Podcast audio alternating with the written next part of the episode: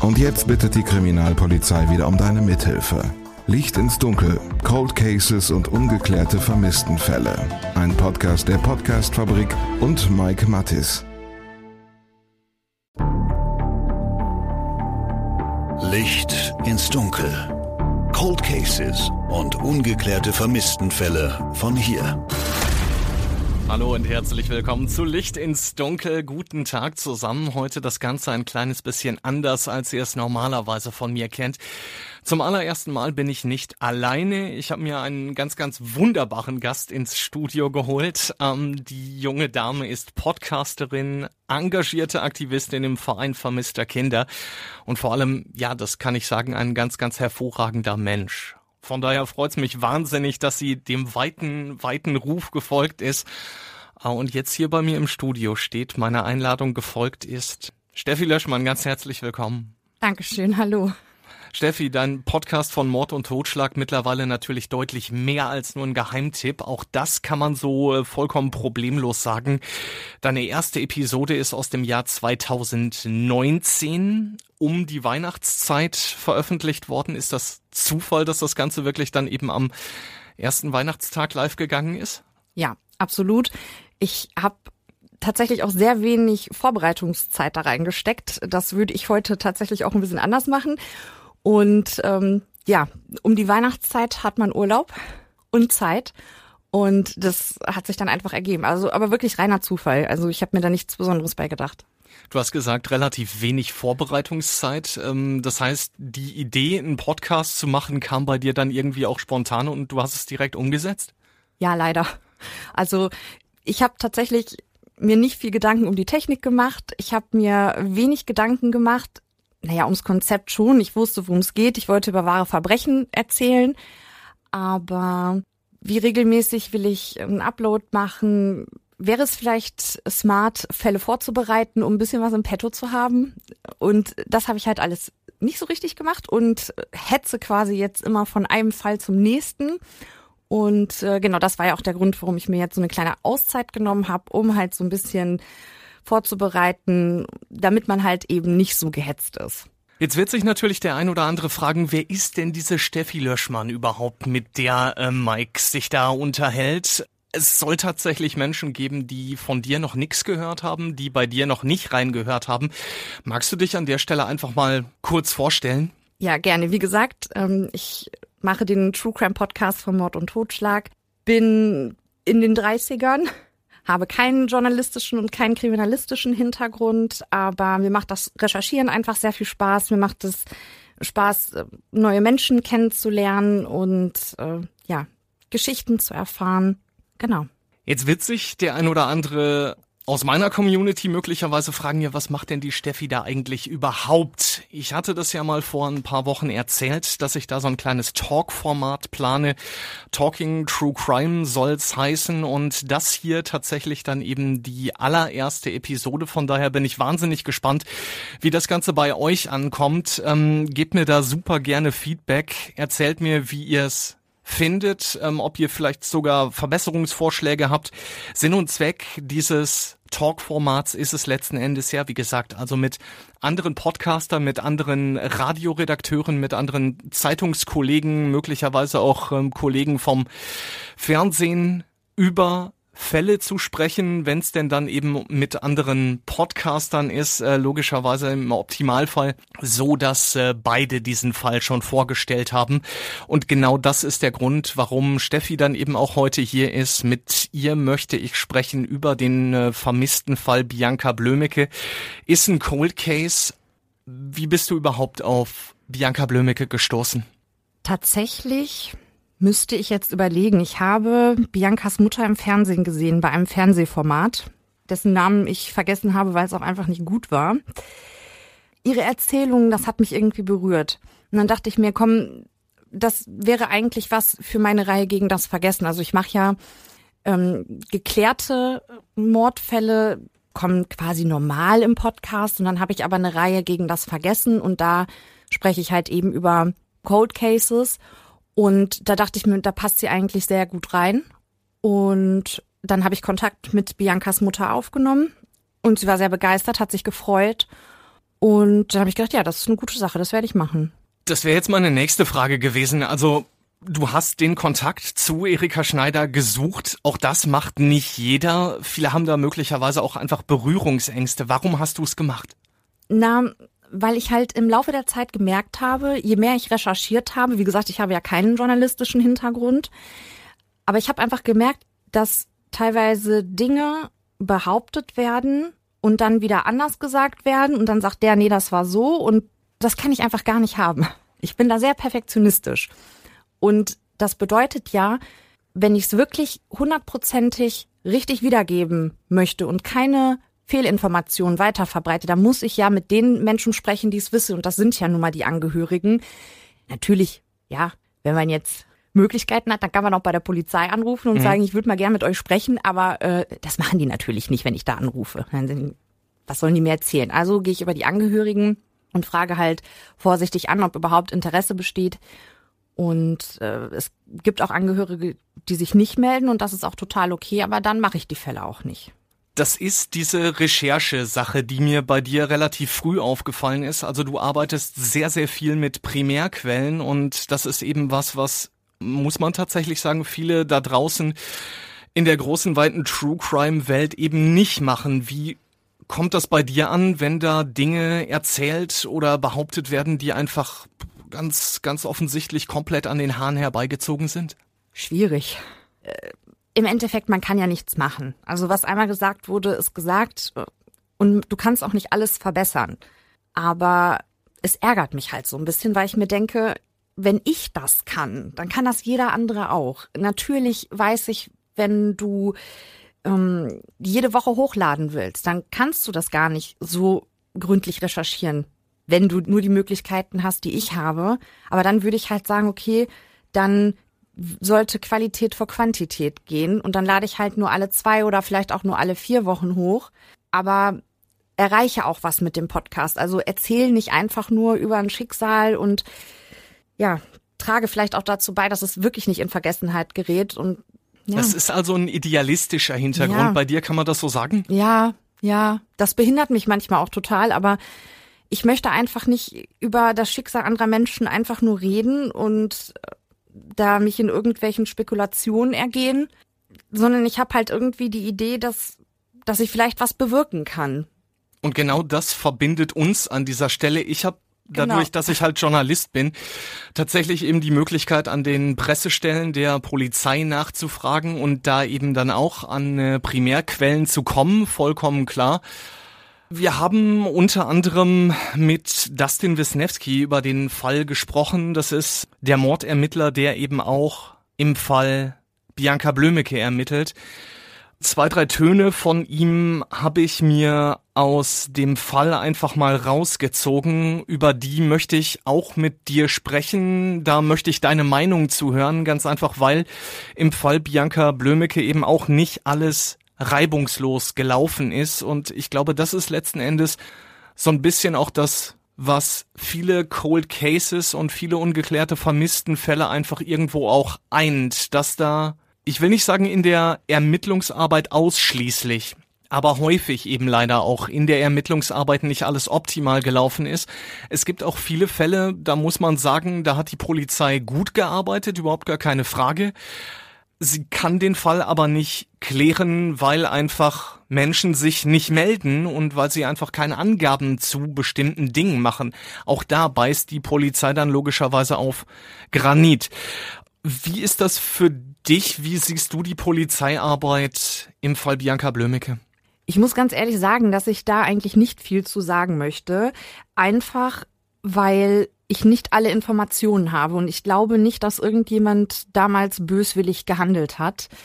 Ähm, ich glaube schon, dass sie das alles nach bestem Wissen und Gewissen gemacht haben, dass es in der Rückschau nicht optimal gelaufen ist. Äh, ich glaube, das ist kein Geheimnis, aber ich fühle mich nicht befugt und äh, da irgendwie drüber zu urteilen. Ich habe keine Ahnung von Polizeiarbeit und wie gesagt, ich glaube einfach nicht, dass irgendwer was Böses wollte, aber es ist natürlich trotzdem ärgerlich, was da gelaufen ist und dass äh, Biancas Mutter darunter auch sehr leidet. das steht außer Frage. Aber wie gesagt, ich möchte das wirklich nicht bewerten. Was ist der Fall Bianca Blümecke generell für ein Fall für dich? Also wie, wie hast du diesen Fall wahrgenommen? Wie ist es für dich gewesen, als du das erste Mal damit zu tun hattest? Mich hat der Fall einfach sehr bewegt, weil dieses Schicksal der Mutter mich einfach so packt. Erika ist ein, wirklich ein sehr herzlicher, offener Mensch, die aber seit über 20 Jahren in so einer Dauerschleife lebt. Also das muss man sich mal vorstellen. Die, sie vermisst ihre Tochter. Sie weiß nicht, was mit Bianca passiert ist. Sie weiß nicht, wo Bianca ist. Und das muss man sich mal vorstellen, wenn man selbst einen Angehörigen so lange Zeit vermisst. Also ich weiß nicht, ich stelle mir vor, mein, mein Vater geht morgens aus der Tür und dann weiß ich 20 Jahre nicht, was, was da los ist und ich weiß nicht, wo er ist. Also ich finde das ganz, ganz schlimm. Und das ist jetzt gar nicht so böse gemeint. Ich glaube, der Fall Bianca an sich ist jetzt erstmal nicht super außergewöhnlich von dem, was passiert ist.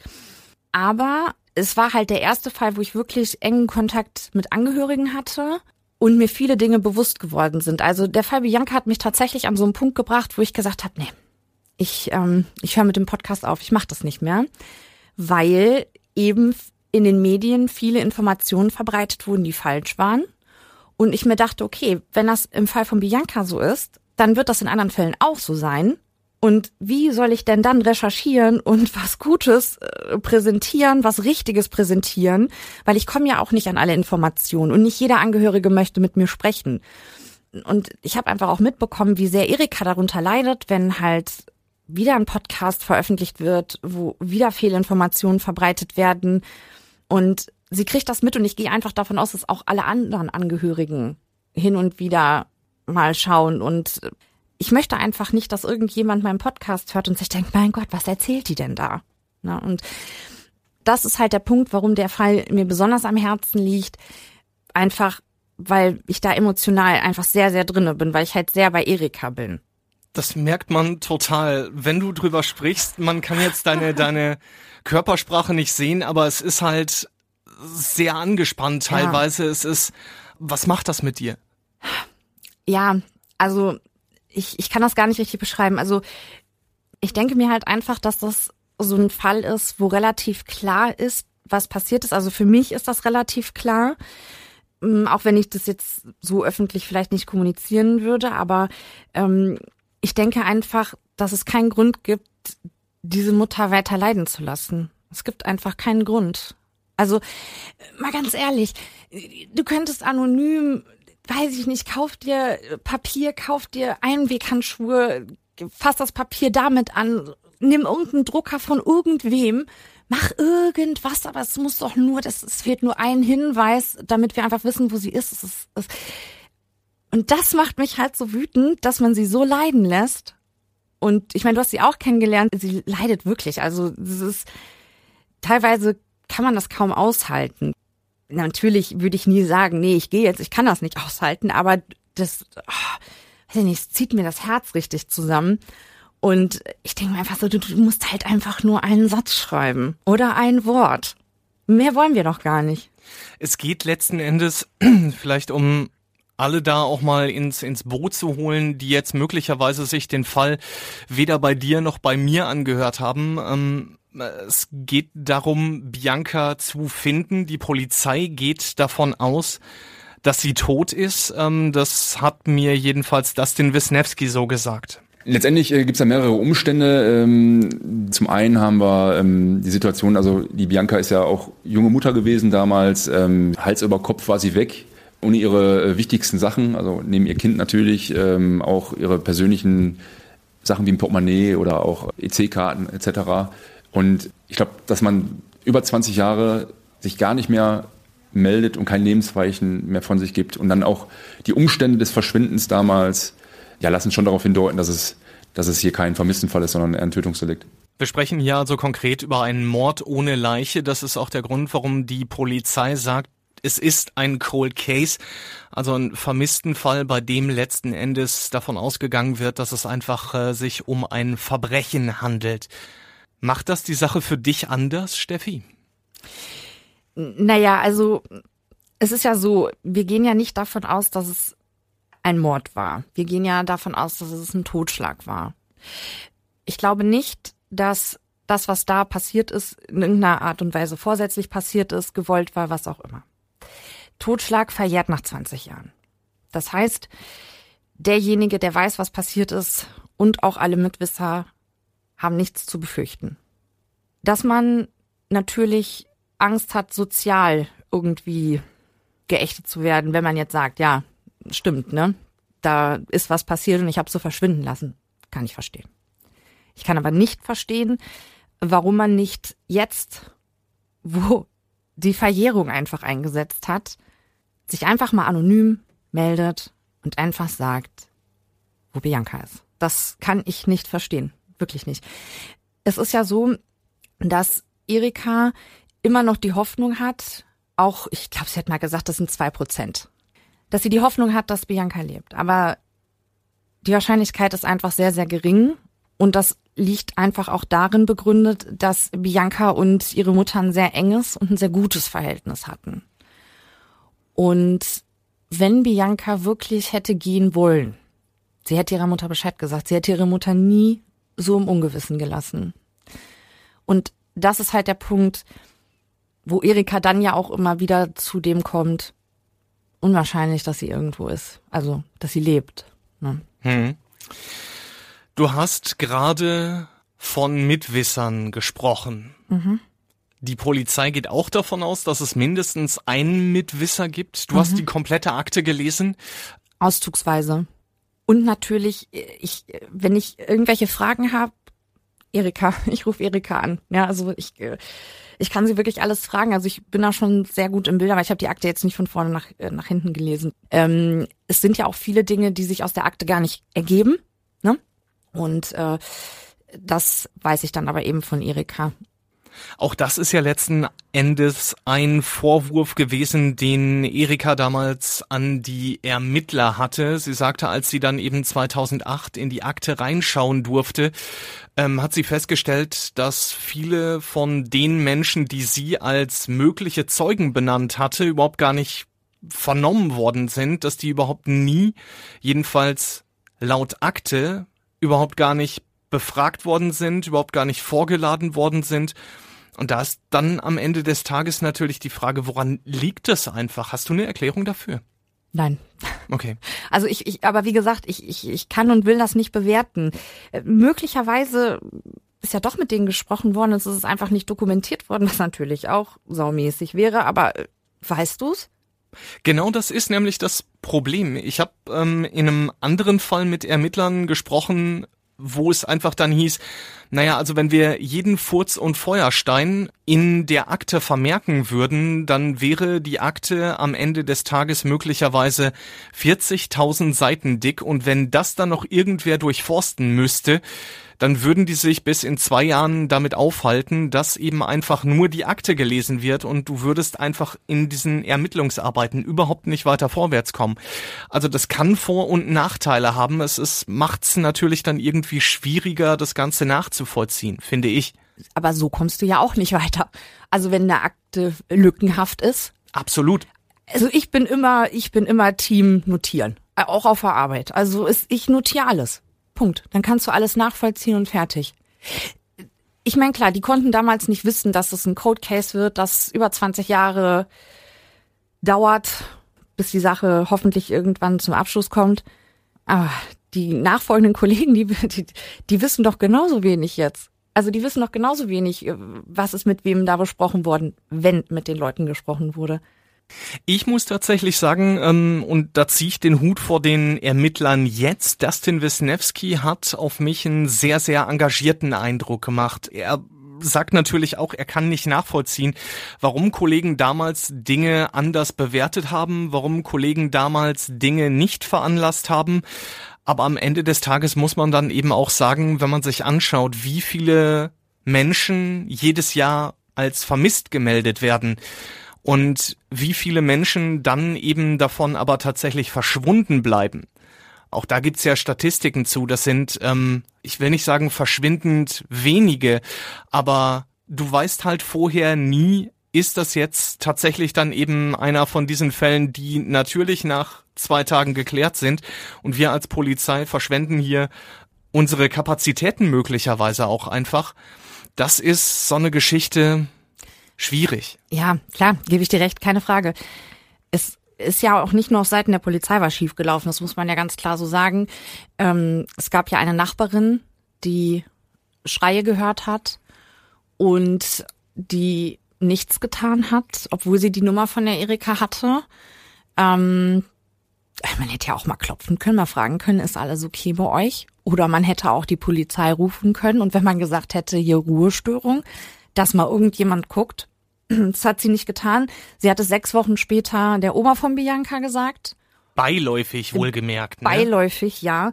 Und ähm, ganz ehrlich, also ich glaube nicht, äh, wenn Erika an dem Tag, an dem Verschwinden einen Tag später zur Polizei gegangen wäre und äh, das, diese Information schon gehabt hätte. Also ganz ehrlich, ich glaube nicht, dass da irgendjemand gesagt hätte, ja, wie sie es jetzt gesagt hatten, ne, das ist 19. Die gehen schon mal weg. Die kommen auch wieder.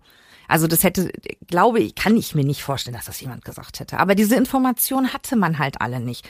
Und dann hast du natürlich diesen Rückschaufehler. Ja, natürlich. Jetzt, wenn, wenn man sich alles anguckt, denkt man sich, ja, natürlich ist da höchstwahrscheinlich ein Verbrechen passiert. Die, das, diese junge Frau ist nicht einfach gegangen.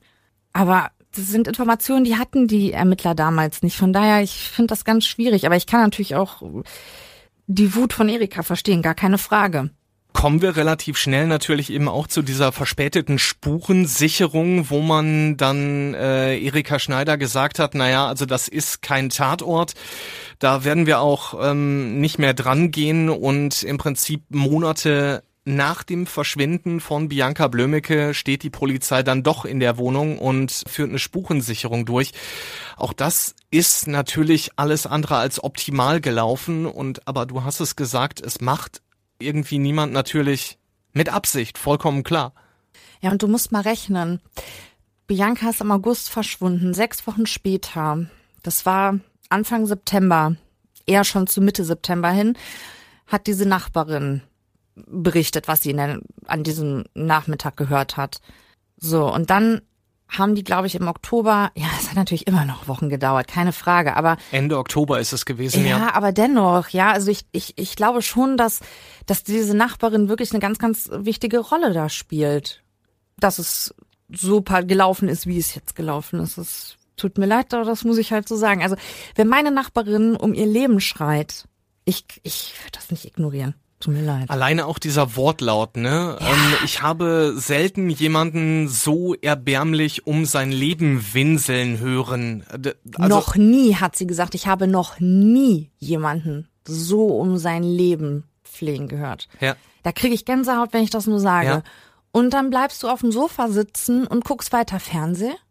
Ja, ich bin da komplett bei dir. Und dann knallt's, ist es Ruhe und du kriegst mit, dass die Mutter ihr Kind sucht und du sagst einfach nichts. Also, wie gesagt, ich glaube halt, dass da viele Faktoren zusammengekommen sind, aber ich glaube schon, dass auch sie einen ganz er erheblichen Anteil daran hat, dass die Polizeiarbeit so spät erst eingesetzt hat. Das heißt konkret, deine Aussage, die dahinter steckt, ist, wenn die Nachbarin, ich sag mal, an Tag zwei, an Tag drei danach was gesagt hätte, wäre der komplette Fall anders gelaufen. Ja, also ja, ja, Gehe ich mit, gehe ich absolut mit. Wäre okay. natürlich jetzt Ja, es ist natürlich, ich, ich Mensch, ich erzähle ja selber immer Rückschaufehler und hin und her und hetzte mal, ne? Und äh, ist im Nachhinein alles immer schwierig.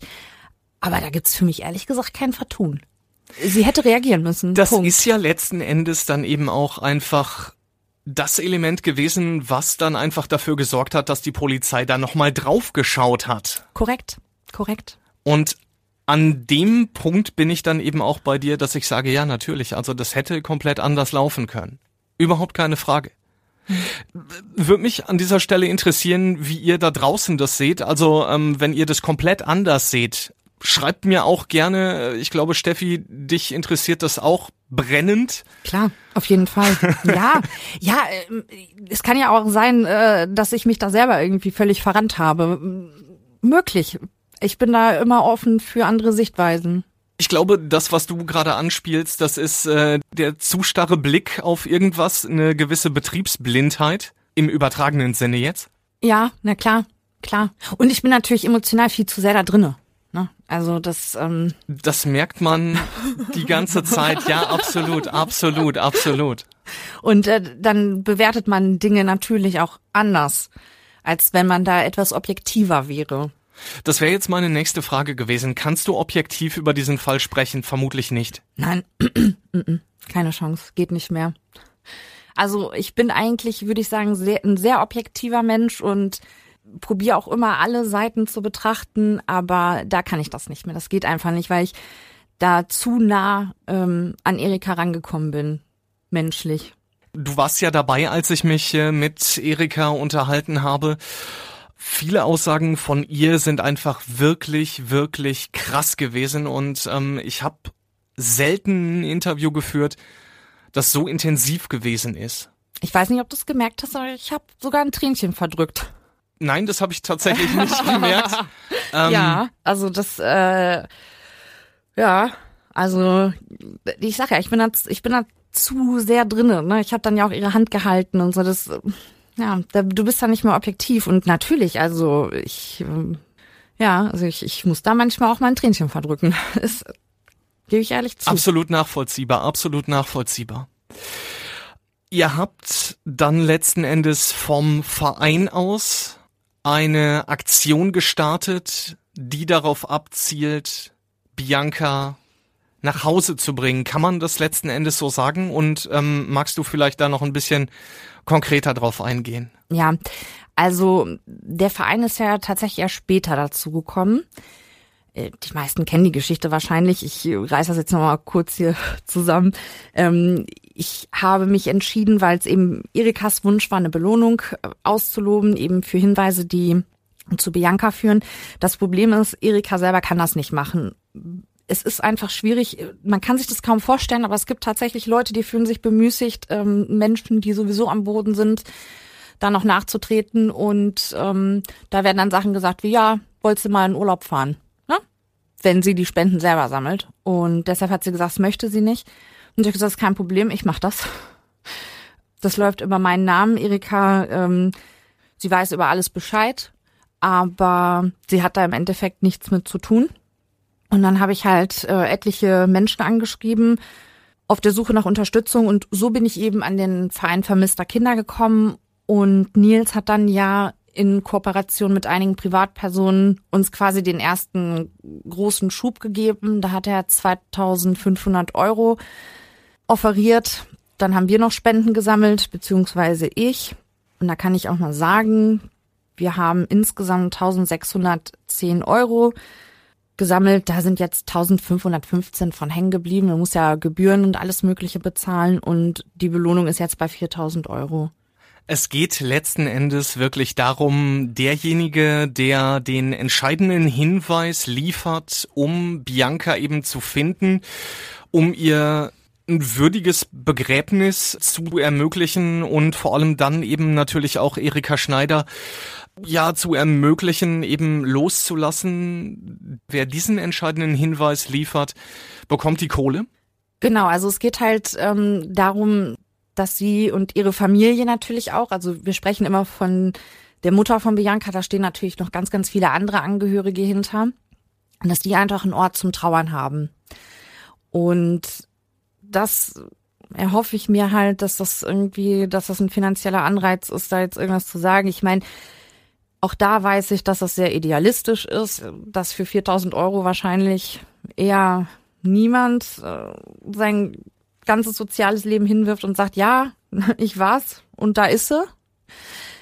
Aber dadurch bleibt Bianca auch in den Köpfen. Ne? Also es wird halt immer wieder drüber gesprochen. Wir machen immer wieder Spendenaufrufe und alleine das, dass die Leute sie nicht vergessen, das ist halt echt schon so, so, so viel wert einfach. Ne? In Essen selbst hat's ja eben auch immer wieder Plakataktionen mhm. gegeben. Auch da, ja, muss man ganz klar sagen, bekommt ihr auch Unterstützung. Aber alleine die Tatsache, dass da eben diese Plakate groß in Essen hängen, sorgt natürlich eben auch einfach dafür, dass Bianca Blömecke nicht in Vergessenheit gerät. Ja, genau. Also wir haben ähm, Niklas, der arbeitet bei Ströer und äh, da sind wir quasi auf Ströer zugegangen und ähm, dann hat Niklas uns aber irgendwann nochmal geschrieben meinte, wollt ihr nicht nochmal eine Plakataktion machen? Und ich so, ja, natürlich, klar. Und äh, wir haben das dann wirklich stark vergünstigt bekommen und das waren halt zwei Plakate, die gut platziert waren. Da hat Niklas geguckt, dass es halt an einem Ort ist, wo viele Essener und auch Auswärtige vorbeikommen und die haben auch lange gehangen dann. Sogar länger als, äh, als ursprünglich gedacht. Also sie haben sie echt so lange hängen lassen, bis der nächste quasi die Fläche gebucht hatte. Hm. Wir haben gerade über Erikas Aussagen gesprochen und ähm, das ist so das, was, was mich im Nachhinein, ich habe Tage, Wochen danach immer noch diesen genauen Wortlaut im Ohr gehabt. Äh, ich habe den Ton dann letzten Endes auch nochmal rausgesucht. Mit Trauer kann ich umgehen. Wo ich aber nicht mit umgehen kann, ist diese Ungewissheit, wo ich immer in der Schwebe bin. Und genau das finde ich dann eben das Brutale eben auch einfach, ne? Also du hast zum einen das Problem, dass deine Tochter nicht mehr da ist. Du weißt nicht, wo sie ist. Und du kannst es aber eben auch einfach nicht ändern. Ich für mich stelle mir das so wahnsinnig, wahnsinnig übel vor. Ja, äh, ja, da fehlen einem die Worte. Ne? Ja, ja total, total, total. Ähm, das ist auch wirklich schlimm. Also was, was mich halt so sehr, das muss man sich mal überlegen. Ähm, Erika macht, äh, wenn sie äh, spazieren geht, jeden Müllsack auf. Das ist ähm, um zu gucken, ob Bianca da drin ist. Und das, das, ist, ey, das ist kaum zu ertragen eigentlich. Ne? Ich habe lange drüber nachgedacht, ob ich diesen Ton mitnehme oder äh, ob ich das. Auch das ist, ja, war für mich so, dass ich mir gedacht habe, boah, kannst du das Aber, so mitnehmen oder nicht? Ja, kann ich kann das verstehen. Das war auch der Punkt, wo ich dann angefangen habe zu weinen. ähm, bin da jetzt auch äh, muss wirklich auf meine Atmung achten. Ähm, eigentlich ist es vermessen, weil das ist ihr Leben. Weil sie muss das jeden Tag ertragen. Ja. Und äh, ich finde, wenn man sich mit solchen Schicksalen beschäftigt, dann muss man auch solche Sachen einfach aushalten können. Auch wenn es schwer ist. Aber es muss, muss man einfach aushalten können. Sie kann auch nicht weglaufen. Du glaubst doch gar nicht, wie viele Leute sich abwenden, weil sie das irgendwann nicht mehr hören und ertragen können. Ja, aber das, das ist das Leben dieser armen Frau. Mhm. Die kann auch nicht weg. Aber und das ist da, und das zeigt doch auch, was das überhaupt bedeutet für Menschen, die ihre Angehörigen vermissen. Also das geht ja nicht nur Erika so. Das ist natürlich einer von wahnsinnig vielen Fällen, wo man eben einfach nicht weiß, was ist denn da passiert, beziehungsweise wie sind möglicherweise meine, meine geliebten Freunde, wie ist meine Mutter, wie ist meine Schwester, mein Bruder, wie sind diese Menschen zu Tode gekommen? Ähm, ja, das ist natürlich eine ganz, ganz finstere Geschichte, dann eben auch einfach nicht zu wissen, was ist denn da passiert. Und sind sie zu Tode gekommen? Das ist in einem vermissten Fall tatsächlich dann eben nochmal das, was on top kommt. Ja. Wenn du eben einen Ort hast, wo du trauern kannst, wo du Abschied nehmen kannst, wo du möglicherweise auch mit deinem Angehörigen, mit deinem Freund sprechen kannst? Sie hat ja selber mal irgendwann gesagt, das war glaube ich in 2019. Es geht ja gar nicht mehr darum, was da passiert ist. Sie glaubt, das zu wissen, was passiert ist, sondern ihr geht's darum, wo Bianca ist. Weil du hast doch immer wieder, wenn du darüber nachdenkst, ah, vielleicht ist sie ja doch gegangen. Vielleicht ist sie ja doch irgendwo. Und traut sich nicht mehr zurückzukommen. Sie dreht sich doch den ganzen Tag im Kreis. Ich find's fürchterlich. Wirklich. Auch das ist so eine Aussage, ähm, habe ich nochmal mitgebracht. Das ist ja irgendwo bezeichnend dafür, dass sie letzten Endes sagt, ich möchte da jetzt einfach raus aus diesem Albtraum. Ich möchte, dass das Ganze einfach ein Ende hat. Ich möchte nur einen Abschluss haben, damit ich die letzten Jahre, die ich noch habe, genießen kann. Auf den Punkt gebracht, das sind sechs Sekunden und in diesen sechs Sekunden steckt einfach so wahnsinnig viel Aussage, finde ich. Ja. Also, du musst überlegen, wie lange 20 Jahre sind. Und sie hat 20 Jahre jeden Tag 24 Stunden nur nach ihrem Kind gesucht, ne? Ja. Also sie hat alles Mögliche und Unmögliche probiert. Und dann weißt du, dass es da jemanden gibt, der sie erlösen könnte. Und der tut's einfach nicht. Du bist da deutlich näher dran, ähm, auch einfach dadurch, dass du regelmäßig Kontakt zu Erika Schneider hast. Ähm, wie, wie ist deine Einschätzung? Also ist das wahrscheinlich, dass sie diese Erlösung für sich irgendwann mal bekommt oder ist das doch eher unwahrscheinlich? Ich wünsche es ihr. Ich wünsche es ihr von ganzem Herzen. Und äh, solange wie sie will, werde ich auch aktiv mithelfen zu suchen. Ich kann, ich kann das nicht beantworten, tut mir leid.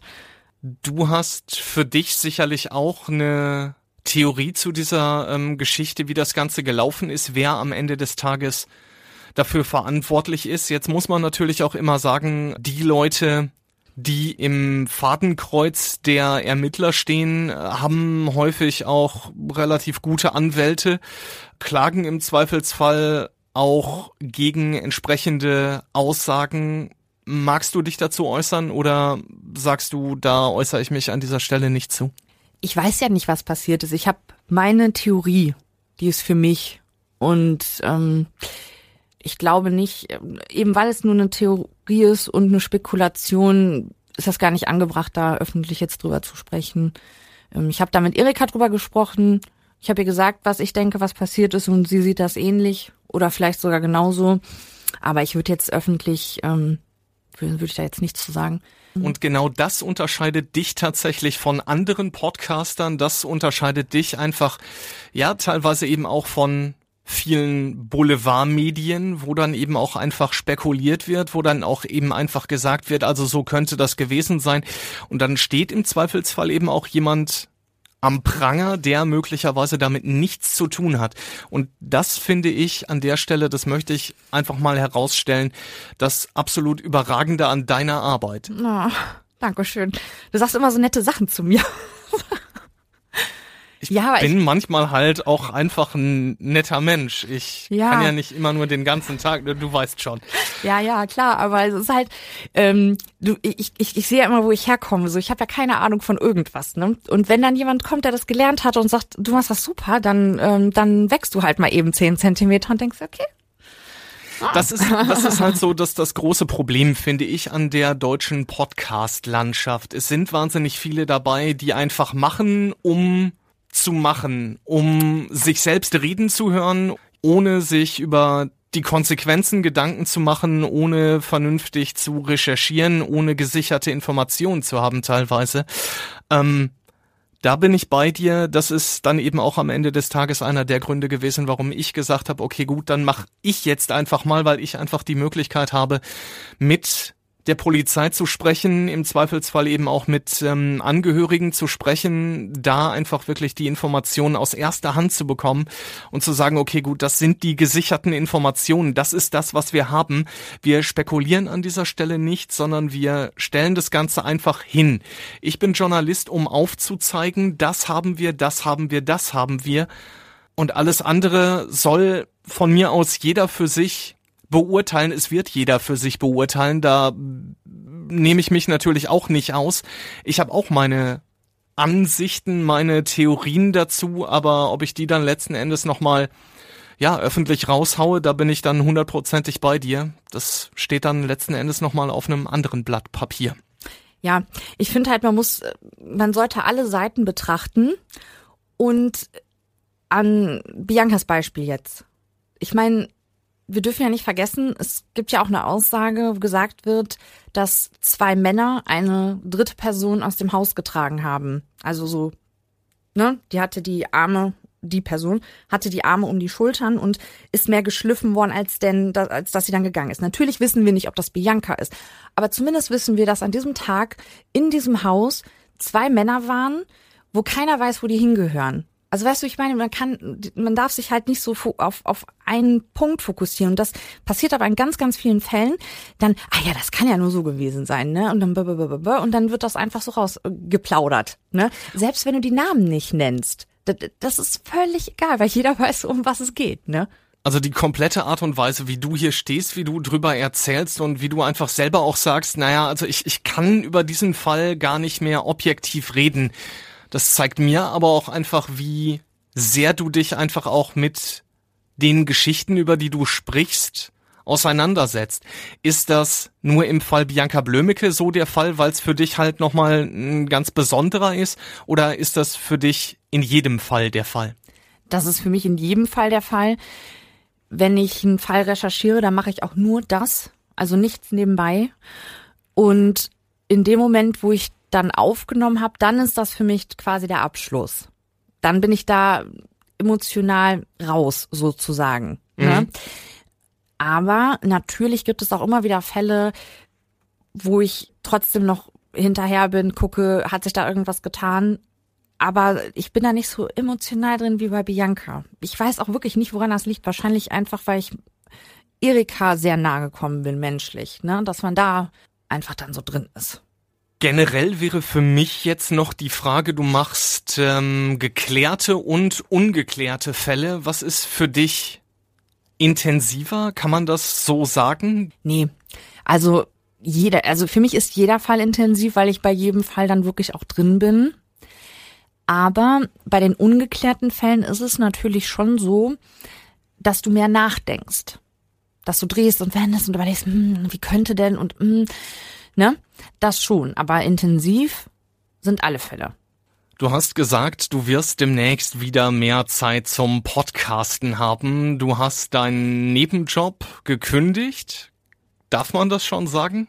Ja, ja. Jetzt habe ich's gesagt. Du hast es Ups. ja jetzt schon gesagt. Mensch, ja, ich habe tatsächlich äh, meinen Nebenjob schweren Herzens nach äh, fast 14 Jahren aufgegeben zu Anfang nächsten Jahres und werde dann halt eben einen freien Tag mehr haben. Und da werde ich halt diese Zeit einfach nutzen und es sind verschiedene Projekte zu investieren, unter anderem aber eben auch in den Podcast. Worauf kann man sich dann freuen, wenn man deinen Podcast regelmäßig hört? Oder magst du noch nicht drüber reden? Soweit bin ich noch gar nicht. Okay. also ich war nicht untätig, ne? Also ich habe schon was gemacht die letzten Wochen, so ist nicht, ne? Aber du setzt mich gerade schon wieder unter Druck. Dann nehme ich den Druck an dieser Stelle komplett raus, Steffi Löschmann.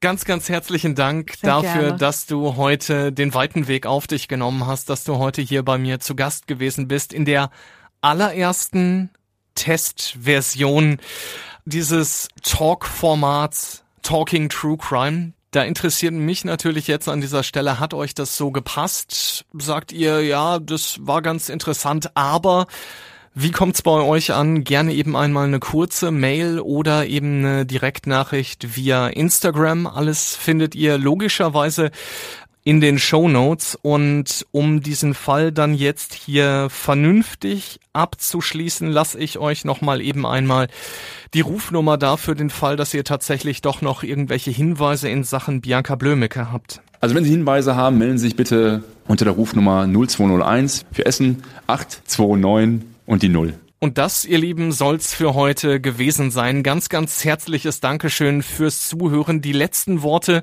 gebühren meinem heutigen Gast. Ich bin Mike Mattis an dieser Stelle raus. Bleibt sicher und gesund. Alles Gute euch. Glück auf. Ja, vielen Dank für die Einladung und ähm, viel Erfolg mit dem neuen Format. Und ich hoffe, es gefällt euch und äh, dass äh, Mike noch ganz viele Talkgäste hier einlädt.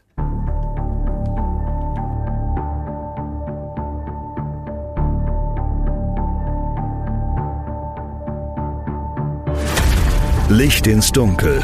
Cold Cases und ungeklärte Vermisstenfälle von hier. Eine Produktion von Mike Mattis und der Podcastfabrik. Ein Blutbad an Heiligabend in Gütersloh, ein Giftmord in Bielefeld oder ein Femizid in Preußisch-Oldendorf. Die schlimmsten Verbrechen passieren unmittelbar vor unserer Haustür. Im Podcast Ostwestfälle gehen wir den Verbrechen auf die Spur.